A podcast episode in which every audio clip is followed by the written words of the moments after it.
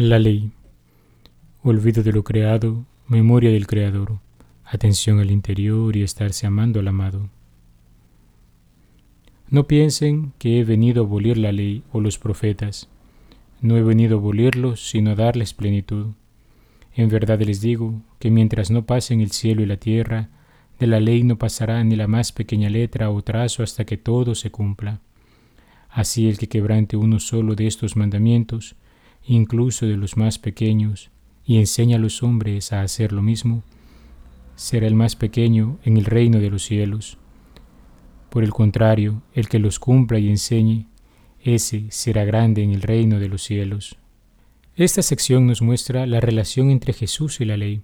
Recordemos que una de las causas del proceso que llevó a la crucifixión del Señor en el Calvario fue el hecho de que le acusaran de ser un opositor de la ley, pero sabemos que no es así. Es más, será él quien la llevará a su pleno cumplimiento interiorizando su contenido. La ley habría de ser observada en todos sus detalles. Sin embargo, ninguno era capaz de hacerlo.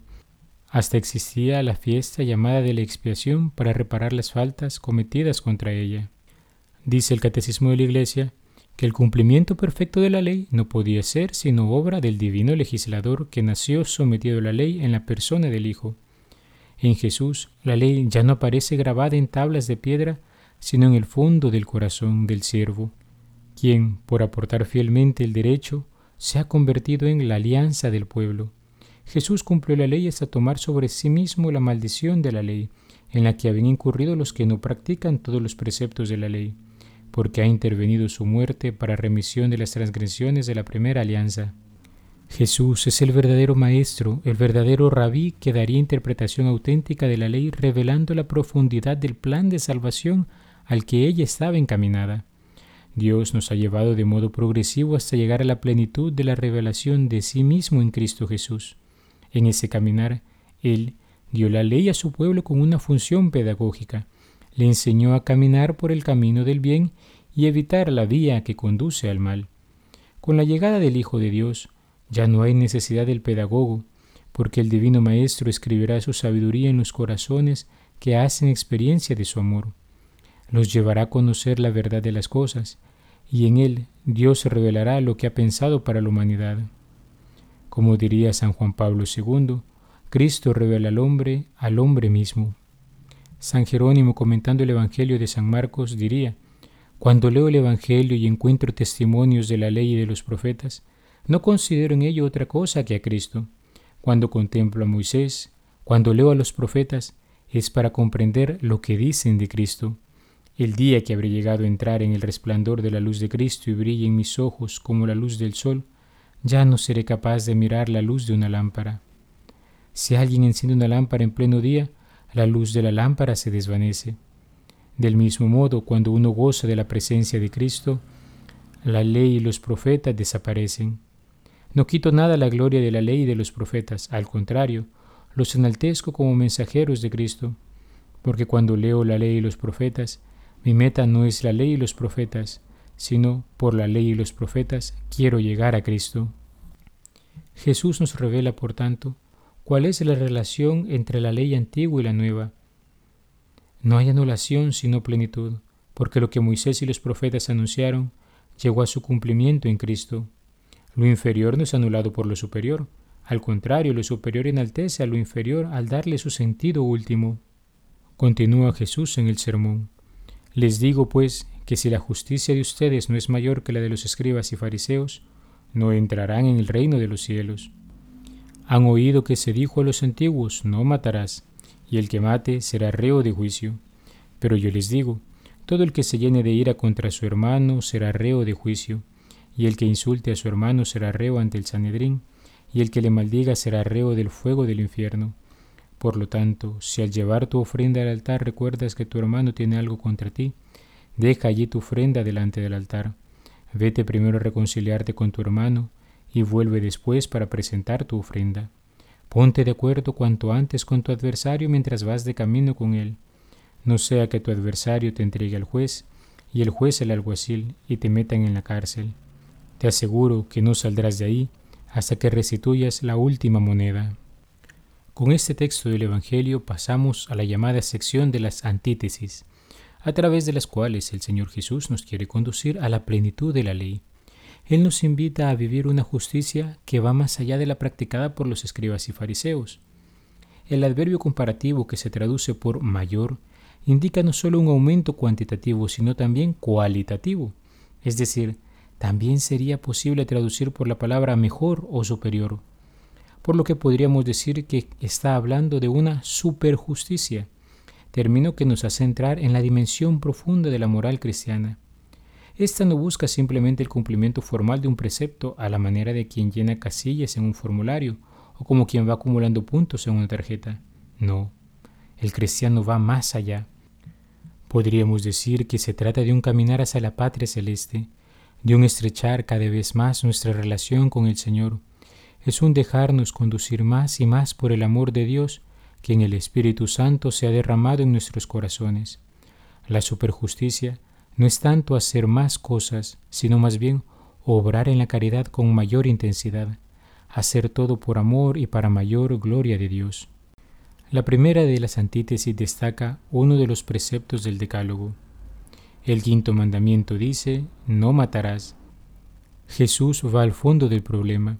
El homicidio surge de la ira desordenada que habita en el interior del hombre.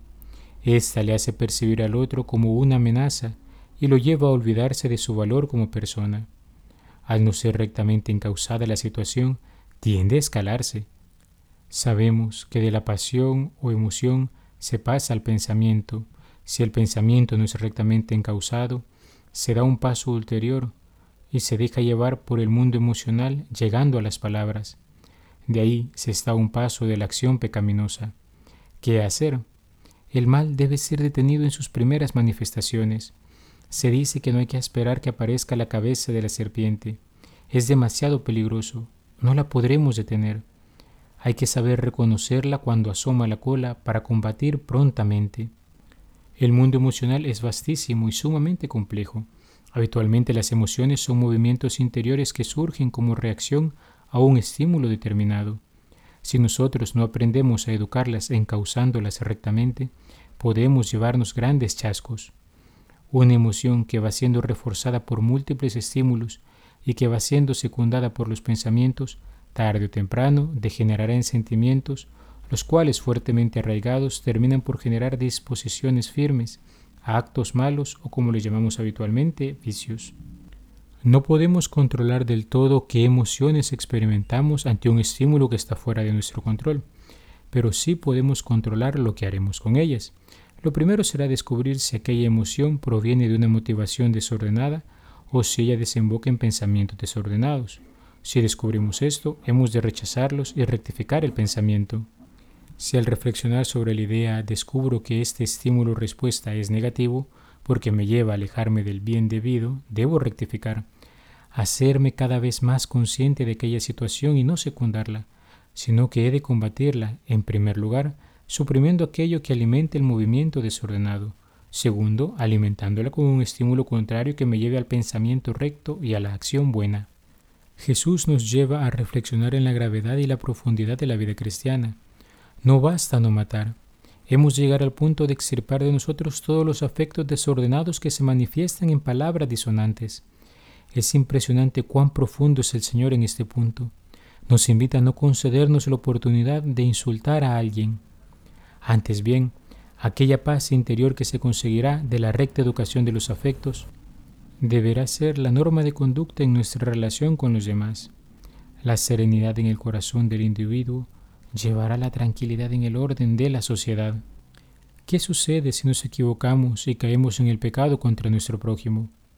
Jesús nos invita a tomar la iniciativa en la búsqueda del bien, ser nosotros los que salgamos al encuentro del hermano para reconciliarnos. El Señor nos invita a entrar en la humildad y poner todo lo que está de nuestra parte para que la situación sea sanada. Esto no significa que hemos de llamar al bien mal ni al mal bien, sino que hemos de ser nosotros los que demos la pauta para sanar la herida en la relación con el otro. ¿Y qué hay de las veces en que yo he sido el ofendido? A esto respondió en otra ocasión cuando dijo a San Pedro que habría de perdonar setenta veces siete, es decir, siempre. No se trata de que yo vaya y exige el perdón, puesto que del cristiano se espera que ya lo haya concedido. En el perdón hemos de primeriar. Incomprensible para el mundo la grandeza del amor cristiano. Si hemos sido ofendidos, no demandamos el perdón, estamos siempre dispuestos a otorgarlo gratuitamente. Y si nosotros hemos sido los ofensores, no hemos de demorarnos en ponernos en paz. El punto de partida es la iniciativa en el amar, es la misericordia, pero esta opción implica también la reparación por el daño cometido según el caso, esto es, un acto de justicia hacia el otro. Por eso misericordia y justicia se reclaman mutuamente. Luego el Divino Maestro nos invita a recordar que todos nuestros actos están interconectados. Por ello se vale del ejemplo de la presentación de una ofrenda en el templo, con el cual nos muestra cómo la relación con Dios no puede desligarse de la relación con el prójimo. Ofrecer un sacrificio en el fondo es un acto de la virtud de la religión, la cual forma parte de la virtud de la justicia puesto que con ella buscamos tributar el honor debido a Dios o expiar las ofensas cometidas contra Él. La virtud de la justicia, para ser vivida en plenitud, debe ser cultivada en todas sus dimensiones. De ahí que hemos de buscar estar en paz con el prójimo, porque al quebrantar la justicia con los hombres, también quebrantamos la justicia divina que la supone, pues ella es su fuente. Por tanto, no es extraño que antes de presentar una ofrenda, hemos de buscar la paz con el hermano, la superjusticia está precisamente en esto, no solo en cumplir un mandamiento, sino en ese mandamiento descubrir la palabra que nos lleva a la vida plena en el amor. Configurarnos con Jesucristo significa que hemos de procurar el bien en todos sus aspectos. La paz se persigue en el interior del hombre, en las relaciones entre los hombres y en la relación con el Señor. ¿No es esto de alguna manera lo mismo que encontramos en las bienaventuranzas? Se nos decía al inicio, Bienaventurados los que obran la paz, porque serán llamados hijos de Dios. O bienaventurados los misericordiosos, porque obtendrán misericordia. O bienaventurados los que tienen hambre y sed de justicia, porque serán saciados. Vivir esta dimensión de la superjusticia implica aún destruir el afán desordenado de propia excelencia, que impide muchas veces el tomar la iniciativa en el perdón, es decir, desterrar de nosotros la soberbia del corazón vaciarnos de nuestra egolatría viviendo la verdadera pobreza de espíritu. En este sentido y a manera de conclusión para esta ocasión, recuerdo unas palabras de la imitación de Cristo. Con dos alas se levanta el hombre de lo terreno, que son simplicidad y pureza. La simplicidad está en la intención y la pureza en el afecto. La simplicidad busca a Dios, la pureza lo encuentra y le gusta. Ninguna obra buena te resultará difícil si estás interiormente libre de todo afecto desordenado. Si tú solo quieres lo que Dios quiere y lo que es útil a tu prójimo, entonces gozarás de libertad interior. Si tu corazón es recto, toda criatura será como un espejo de vida y un libro lleno de santas instrucciones. No existe criatura tan insignificante y tan deleznable que no refleje de alguna manera la bondad de Dios. Si poseyera suficiente inocencia y pureza, verías todo sin obstáculos un corazón puro penetre el cielo y el infierno. He sido el Padre Juan Carlos Cuellar desde la parroquia Santa Alicia en Altavista. Que Dios te bendiga. Alabado sea Jesucristo, por siempre sea alabado.